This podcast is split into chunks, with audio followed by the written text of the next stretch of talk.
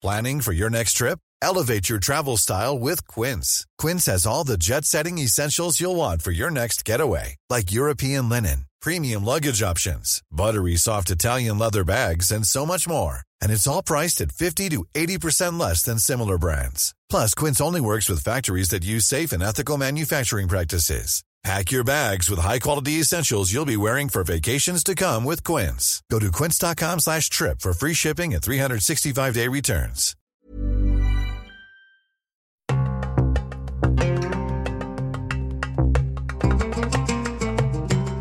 Dans ce quatrième épisode du podcast J'ose rebondir Liban, proposé et produit par Podcasters Media, je vous propose d'écouter Xavier Baron, journaliste.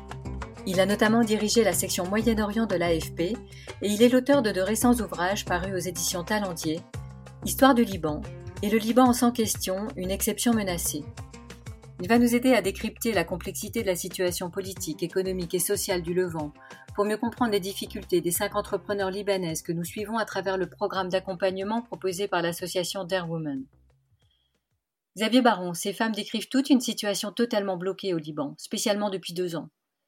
Comment expliquez-vous cette descente aux enfers? Rendez-vous pour le cinquième épisode, où nous retrouverons nos cinq entrepreneurs. Elles nous parleront de leurs avancées et des ressources puisées dans l'accompagnement de Dare Women pour faire vivre leur activité dans ce contexte de crise. Xavier Baron, vous êtes journaliste. Vous avez notamment dirigé la section Moyen-Orient de l'AFP et vous êtes auteur de deux récents ouvrages parus aux éditions Talendier, Histoire du Liban et Le Liban en sans question, une exception menacée. Vous nous aidez aujourd'hui à décrypter le contexte très emmêlé au Levant pour mieux comprendre les difficultés de cinq entrepreneurs libanaises que nous suivons à travers le programme d'accompagnement proposé par l'association Dare Women.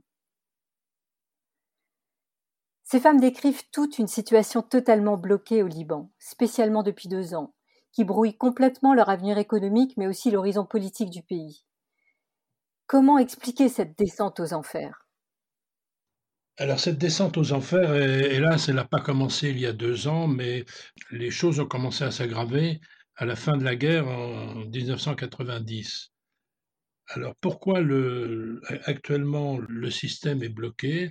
Parce qu'il y a une classe politique euh, qui euh, défend des intérêts euh, propres, des intérêts communautaires, des intérêts financiers, avant l'avenir du Liban et avant le redressement du Liban. cette classe politique est aussi fortement marquée par la corruption, ce qui aggrave la, situation et ce qui rend, par exemple, la vie quotidienne extrêmement difficile, sinon invivable, qu'il s'agisse euh, de l'électricité, de l'eau, euh, du relevé des ordures, tout ça. Donc, euh, ces intérêts particuliers prévalant sur tout le reste et sur le, redressement du pays fait que le pays ne cesse de s'effondrer petit à petit en dépit des appels internationaux et, même de l'aide qui est promise par les pays étrangers, mais qui est bloquée parce qu'il n'y a pas la moindre réforme. Et par expérience, les donateurs étrangers ne veulent pas que, que l'argent parte inutilement dans des fonds euh, particuliers et ne soit pas utilisé pour redresser le pays. Le pays est en défaut de paiement aussi depuis le, 7 mars 2020. Ça doit aggraver également la situation sur le plan monétaire économique. Sur le plan financier et économique, euh, là encore, tout a commencé à s'effondrer en 1990 lorsque a été mise en place une, politique euh, d'endettement. 1990, euh, c'est la fin de ce qu'on considère la, fin de la guerre 75-90, euh, et donc la, mise en place d'institutions réformées par un accord qui a été conclu en 1989 à Taef et qui prévoyait la révision et la réforme d'un certain nombre d'éléments institutionnels comme la Constitution et autres. Donc, c'est mis en place une politique qui a, qui a intégré un certain nombre de chefs de milice et de seigneurs de la guerre, parce qu'on a considéré à l'époque qu'il fallait les, les intégrer dans la vie du pays. Le gouvernement qui était dirigé à l'époque par Rafik Hariri, a lancé une politique d'endettement, une politique qui se basait assez largement non pas sur la productivité et sur les investissements productifs, mais sur la rente financière et immobilière. Si bien que la dette du pays, qui était de l'ordre de 3 milliards de dollars à l'époque, est, passée à 90 milliards aujourd'hui, soit 170% du PIB, ce qui est insoutenable. Alors, en 2019, les agences de notation, les trois grandes agences de notation financière internationale, ont tiré le signal d'alarme et, ont baissé considérablement la cotation du Liban, ce qui a commencé à, semer un peu la panique. À, juste raison, parce que qu'est-ce qui se passait? La, Banque centrale a pratiqué une politique que les financiers appellent la pyramide de Ponzi, c'est-à-dire que l'État étant endetté, la Banque centrale a racheté euh, la dette et ensuite a revendu cette dette aux banques avec des taux d'intérêt absolument considérables, qui, qui n'étaient pas soutenables eux-mêmes. Les banques, compte tenu de ces taux d'intérêt, ont trouvé intéressant à racheter la dette à la Banque centrale avec l'argent des déposants. Bien sûr, tout, cet argent donc ne, partait pas dans des, dans des directions euh, euh, d'investissement euh, productif. En 2019, lorsque les agences de notation tiraient le signal d'alarme, les épargnants ont pris peur et ont cherché à retirer leur argent. Mais cet argent n'était plus dans les banques, puisque les banques avaient utilisé le dépôt des épargnants pour acheter la dette. Donc les banques ont été dans l'impossibilité de rendre aux épargnants leur argent, leur argent propre. En plus de ça, il y avait un effondrement de la livre libanaise dans ce contexte qui était prévisible, et la livre qui était de, façon assez artificielle euh, bloquée sur le dollar, à 1500 livres le dollar, s'est effondrée. C'est une des raisons, sinon la raison principale pour laquelle, en octobre 2019, il y a eu un mouvement de, de, protestation et de colère qui continue aujourd'hui. Factuellement, le soulèvement qui a commencé en, en octobre 2019 était dû à un, élément tout à fait ponctuel qui était l'augmentation de l'attaque WhatsApp. Le Liban, qui a une forte diaspora, évidemment communique beaucoup avec le monde et principalement avec le, le système WhatsApp. Donc c'était la goutte d'eau qui a fait déborder le vase. Mais le mal était beaucoup plus profond que ça.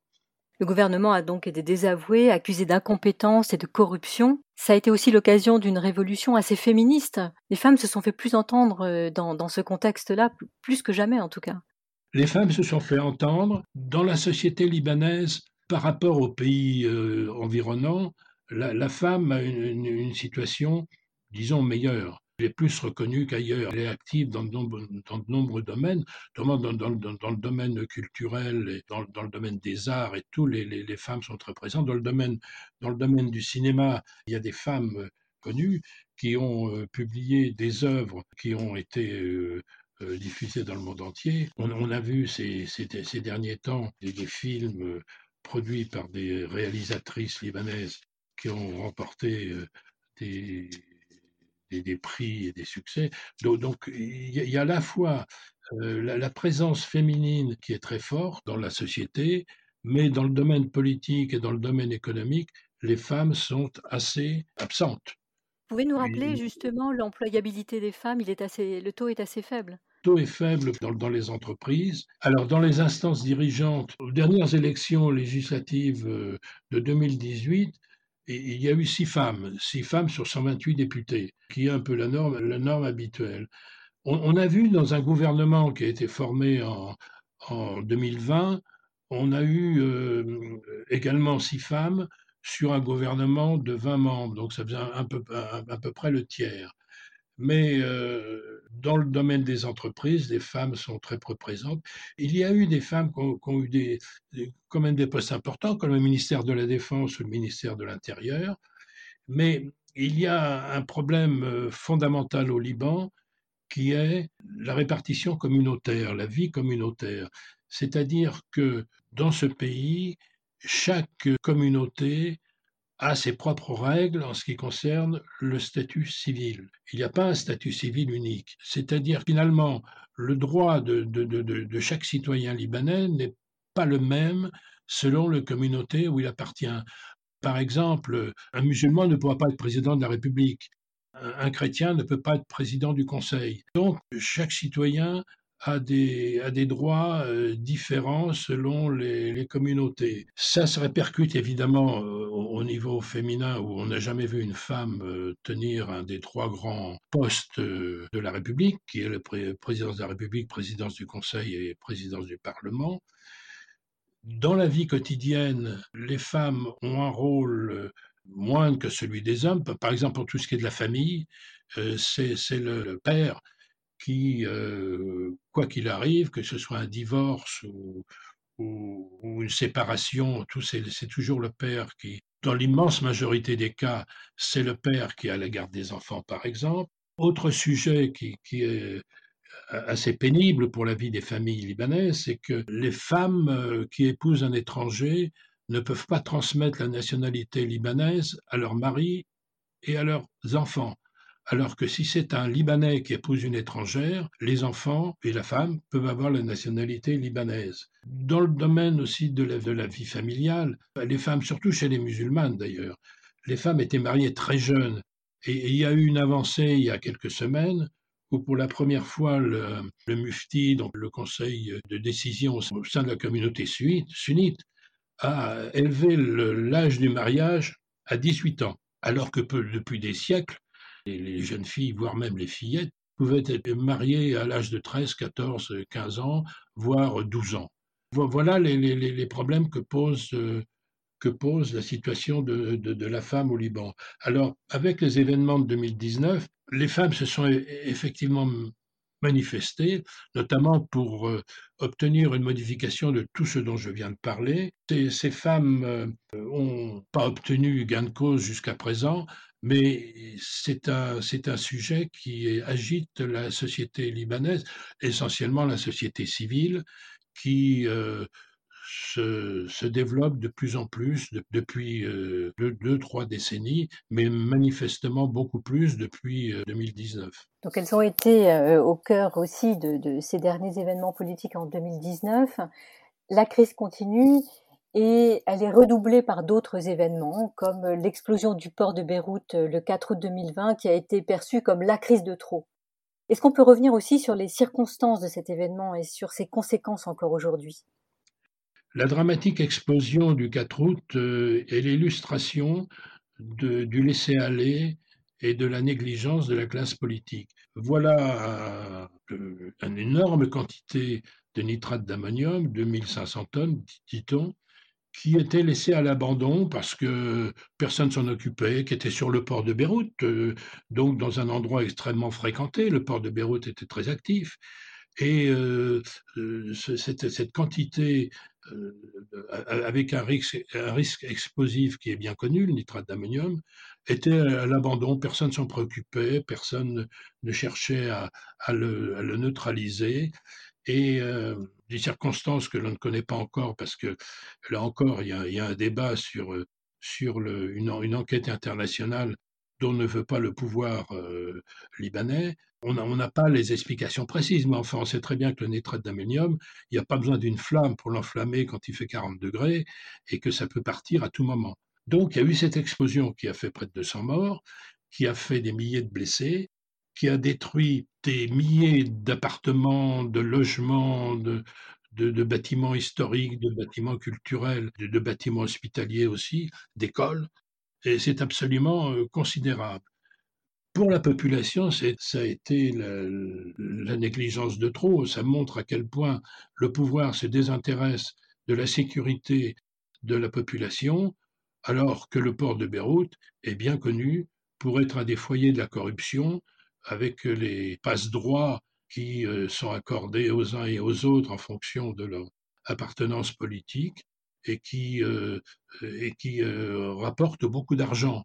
Je crois que c'est de l'ordre de 800 millions de dollars annuellement estimé la somme rapportée par la corruption à, ceux qui en profitent.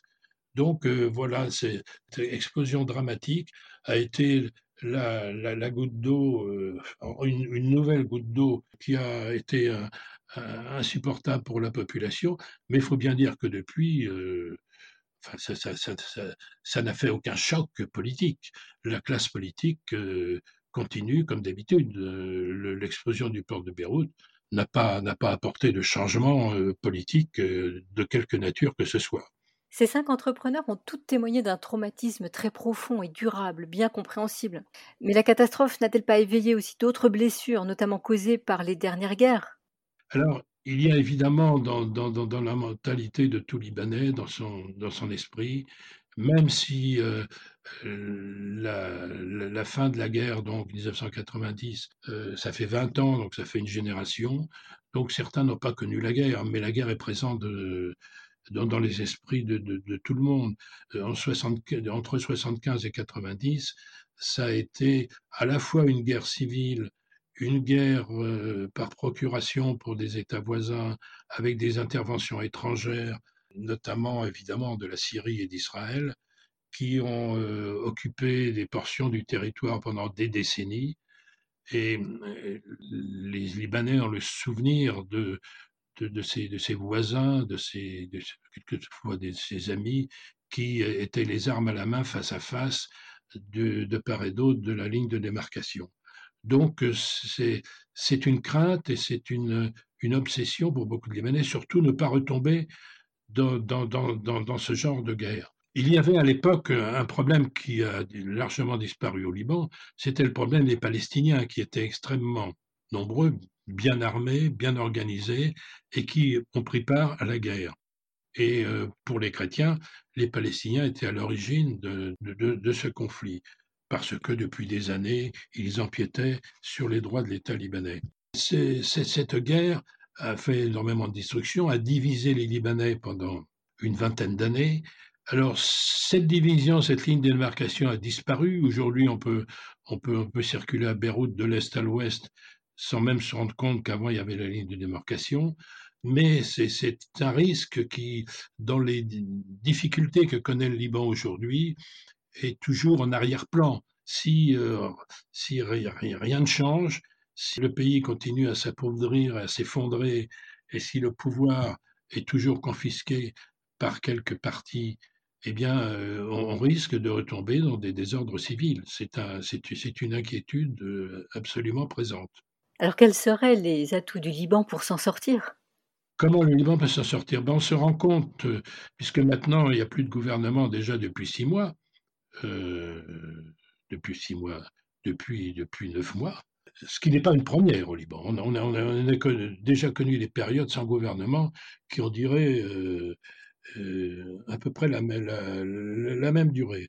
Mais on n'attend rien actuellement de, la classe politique qui, qui est toujours à, se battre non pas pour relever le Liban, mais pour préserver les avantages des uns et des autres. Donc d'où peut venir le salut?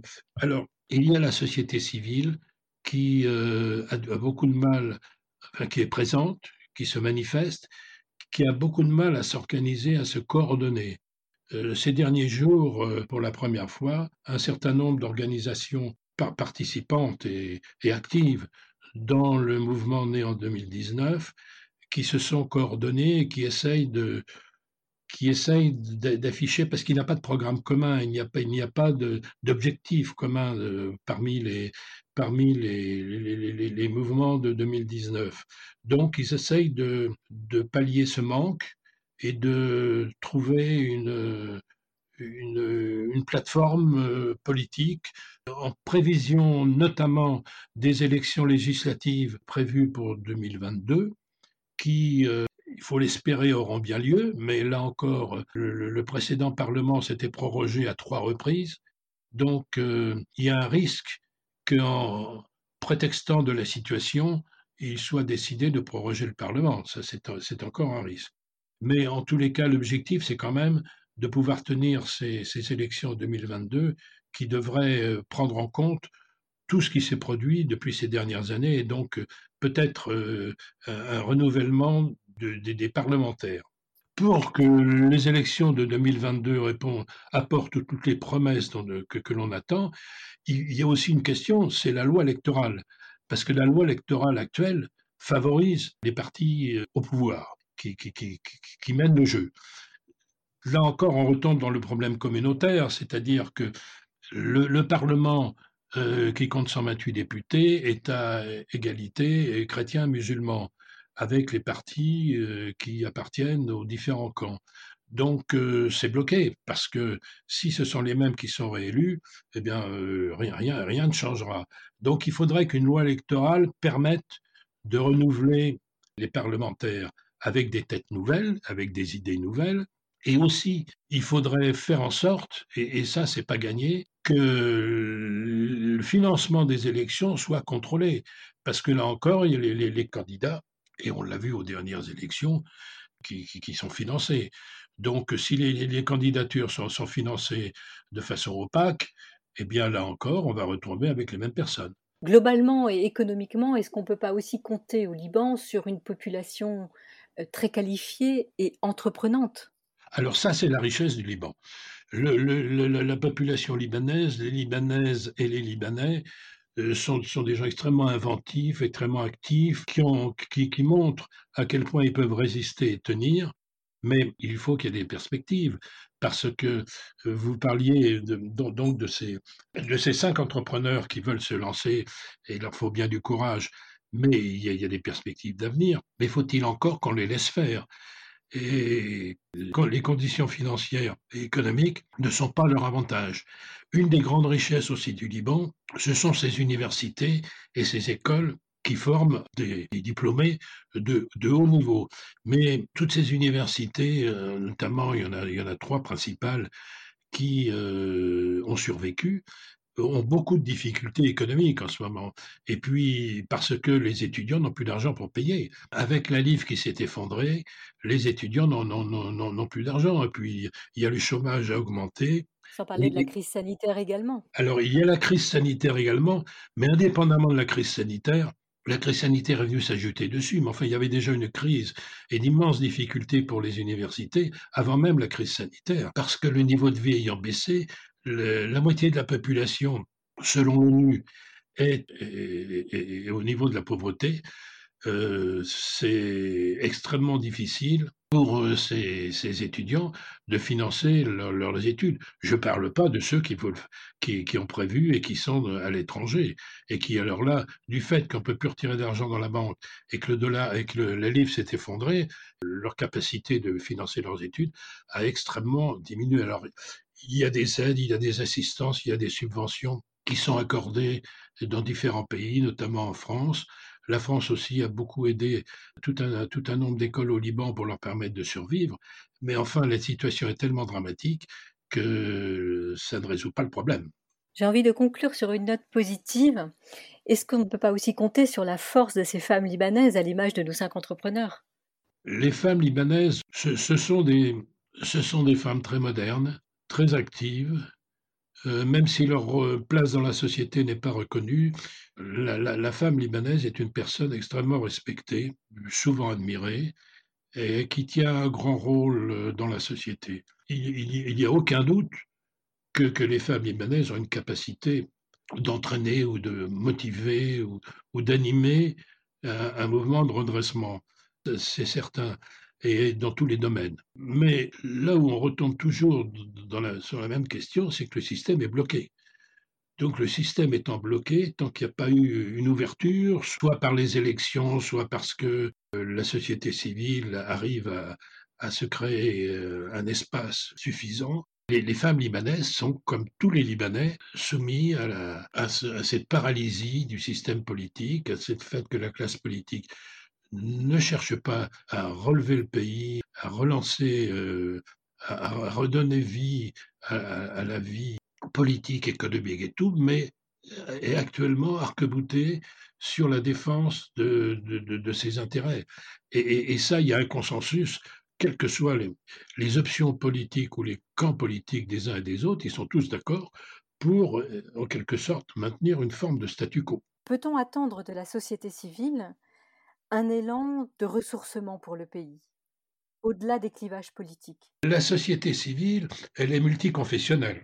Ce, ne sont pas les, mêmes préoccupations et les mêmes aspirations euh, sont, euh, traversent les communautés. ça, c'est certain qu'elles forment une, une, sorte de classe nouvelle euh, où il n'y a plus question de, de parti ou de communauté, mais de, dynamisme, de renouveau, de renaissance, du, Liban. Alors, cette société civile, elle, a donc, j'ai dit qu'elle avait du mal à dégager une plateforme d'action pour, euh, pour l'avenir, pour euh, qu'est-ce qu'il faut réformer. Donc, d'ici les élections l'année prochaine, on peut espérer enfin, on peut souhaiter qu'elle parvienne à se coordonner et à dégager des idées communes réformatrices, mais il faudra pour cela qu'elle parvienne à se faire élire et à intégrer et à, entrer dans le monde politique. Or, aux dernières élections de 2018, il y a une seule, une seule femme de représentante de la société civile sur 128 députés, une seule a été élue parce que certaines campagnes sont, sont financées, parce que il y a une, une vieille habitude qui est de, de, maintenir en place ceux qui sont déjà là, parce qu'il euh, y, a des, y a des partis qui euh, tiennent leur communauté, comme le Hezbollah et accessoirement le Hamal, qui tiennent la communauté chiite. Et, un candidat chiite qui veut se présenter contre le Hezbollah, on l'a vu aux dernières élections, il on lui mène la vie extrêmement dure. Donc c'est un combat extrêmement difficile, euh, qui peut évidemment porteur d'avenir, mais c'est un combat extrêmement difficile dans le contexte actuel. Parions donc sur l'énergie, l'inventivité, euh, mais aussi l'envie de renouveau du peuple libanais pour rebondir.